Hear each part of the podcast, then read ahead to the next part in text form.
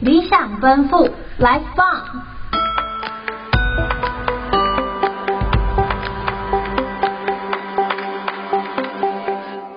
理想奔赴，Life 棒！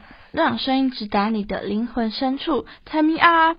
大家好，我是今天的主持人小怡。今天我想要跟大家分享最近读到的一篇叫做《逆行的光》的散文，不知道你们有没有听过呢？有的话，欢迎在留言区说说你读完的感触哦。这是我读过最有感触的一篇了。之所以会有感触，是因为盖夏姆姆跟我一样，会试着努力尝试各种方式达成目标。那为什么是逆行的光呢？而不是顺行的光？我个人，我个人认为会命名为逆行的光，是因为内容夹杂了各种无法用言语形容的困境或限制，让目标难以快速达成。但盖夏姆姆勇于打破框架，达成目标。在下集也会请到作者本人来亲自说明写作这篇散文的动机。接下来想跟你们说说。会选择这篇散文的原因是什么？最主要原因当然就是这篇散文的作者正好是我们静宜大学阅读与写作中心的蔡佩君教授，也刚好是我们身边熟识的人，所以想借由这个机会好好的介绍佩君教授本人。接下来再说说文章令我最感动的一句话：逆行的光终能成为丰盈生命的力量。在生活中有很多很多情况，必定不会一路顺遂，对吧？总是会有逆境的。因为如果生人生都是顺遂的，那就不叫人生了。这句话也是身边朋友在我失落时给我的一句话。所以能面对逆境，最终一定能让生命充满色彩。这又让我想到一首歌曲，是由孙燕姿所演唱的《绿光》。如果有兴趣的大家也可以去听听哦，因为在这边有版权的问题，所以就不在这边播放了。先来聊聊静宜大学的故事吧。你们知道吗？静宜大学在以前其实不叫静宜大学哦，是经由两次改名而来的。原本校名叫做静宜大学女子英专，但后来一九六三年改为四年制的，也就是大学。但后来，一九六三年改为四年制的静宜女子文理学院，也有设立夜间部，是那时候少数的女校之一哦。而在一九九三这年，为了配合社会变迁，将校名改为静宜大学。那接下来，大家猜猜看，我一定要讲，也是最重要的是什么？嘿，没错，接下来想跟大家介绍内容的部分。内容大概是在诉说盖夏姆姆一生中的各种事迹，不管是创立学校啊，还是传授福音，又或者是创建本土修院，还是与伙伴投入救护伤兵与送难民的工作，各方面都赞誉有加呢。那再拉回正题，前面说了那么多盖夏姆姆的大事迹，现在要好好的介绍盖夏姆姆给你们。有更深入的认识，你们知道吗？其实盖夏姆姆的“姆姆”两个字算是一个很伟大的头衔哦。那为什么会有这个头衔呢？其实 Mother 姆姆，也就是中国主顾传教修女会始祖的头衔，也是为了感谢盖夏姆姆与纪念她这一生所有的功劳。她真的非常伟大呢。刚刚前面也有说到的静宜历史。其实还没结束呢，刚才讲的也只是冰山一角呢。你们会不会有个很大的疑问，就是静怡的英文校名为什么不是从静怡两个字直翻过来的呢？当我在准备静怡面试时，也有着同样的疑问。但后来有在网络上做功课之后，有个惊奇的发现，那就是你们要不要猜猜看？我提示跟校名有关。还是猜不出来吗？那我再提示一点，跟校名的英文也和前面提到的那位大人物有关。真的猜不到吗？那我就直接在这边公布答案喽。其实“静怡”两个字是来自创校人盖夏姆姆的中文本名陆静怡，而英文校名 Providence 有上主看顾和天主保佑的意思，来自于主顾修女会的英文原名 Sister of Providence。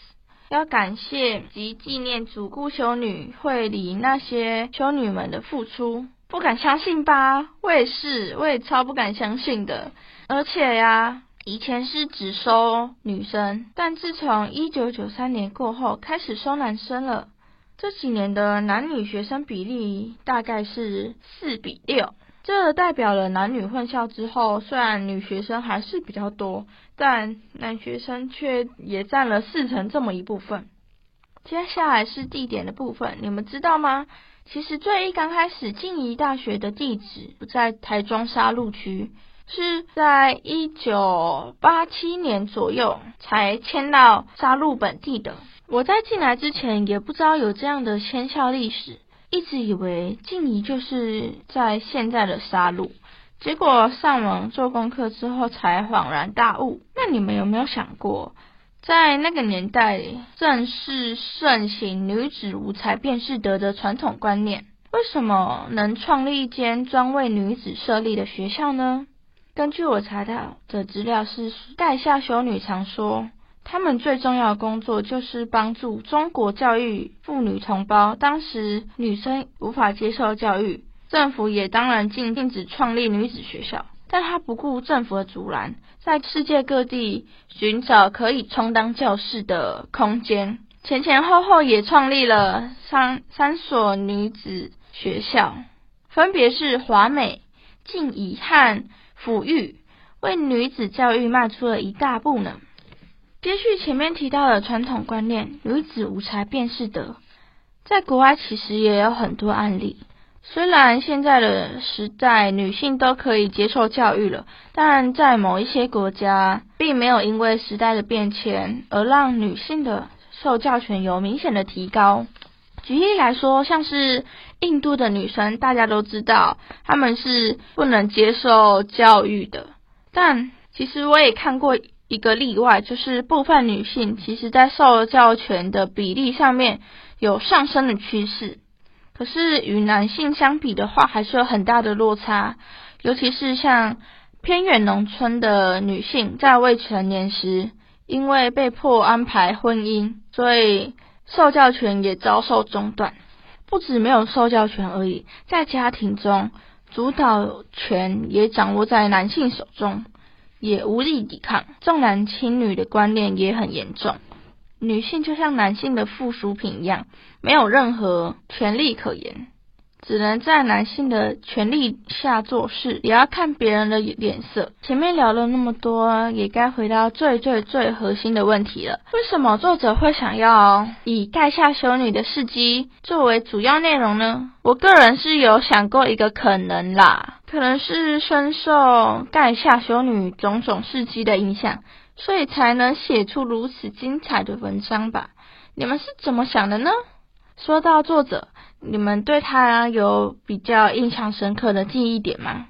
我也是有想到一个啦，他不仅仅是散文作家，对于东亚殖民地比较文学、台湾文学以及满洲国文学也也有很深的了解哦。看到文学两个字，你们是不是跟我一样，眼睛渐渐的闭起来了呢？只要文学类相关的。就会变得完全无法思考，因为实在是太深奥了。好啦，开玩笑的，拉回来吧。作者本人真的是深藏不露诶，蔡佩君作家深造了那么广阔，连国外的文学都有所接触。我光是搞懂台湾文学就已经很难了，他竟然还更进一步的研究国外的。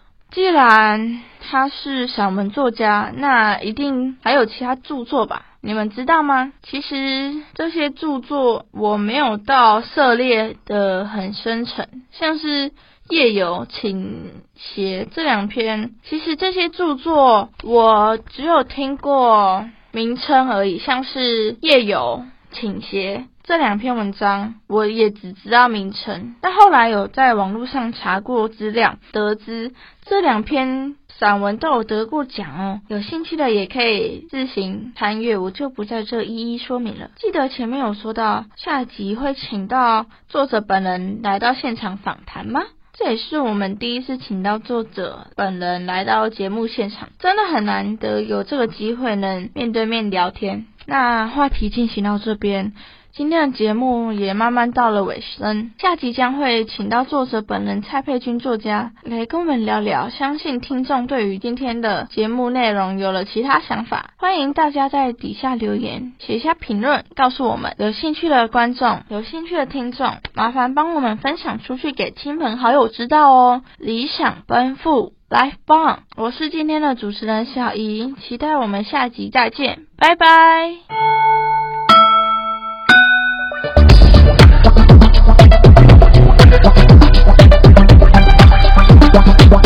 Thank you.